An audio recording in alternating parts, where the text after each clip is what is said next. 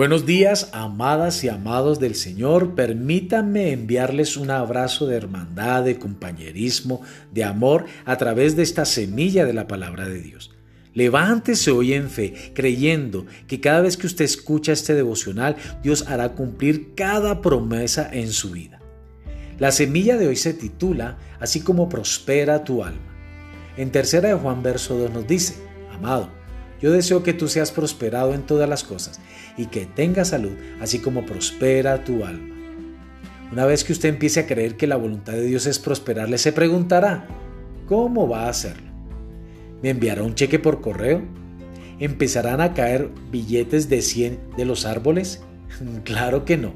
Él primero prosperará su alma. Él sembrará semillas de prosperidad en su mente, en su voluntad, en sus sentimientos, y cuando esas semillas crezcan, producirá una gran cosecha material.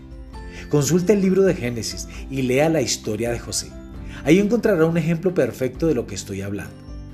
Cuando José fue vendido como esclavo a los egipcios, no tenía ni un solo centavo, ni siquiera tenía su libertad.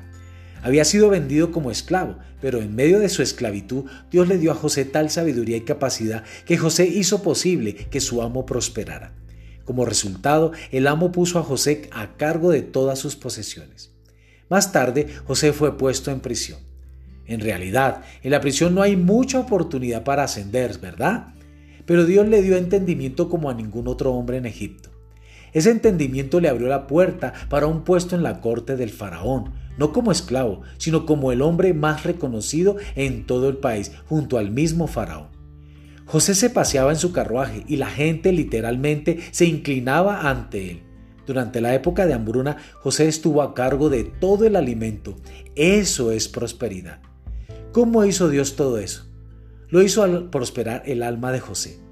Por más que su situación llegó a ser muy sombría, por más que sus problemas se hicieron imposibles, Dios pudo revelar los secretos espirituales que abrirían la puerta del éxito para él.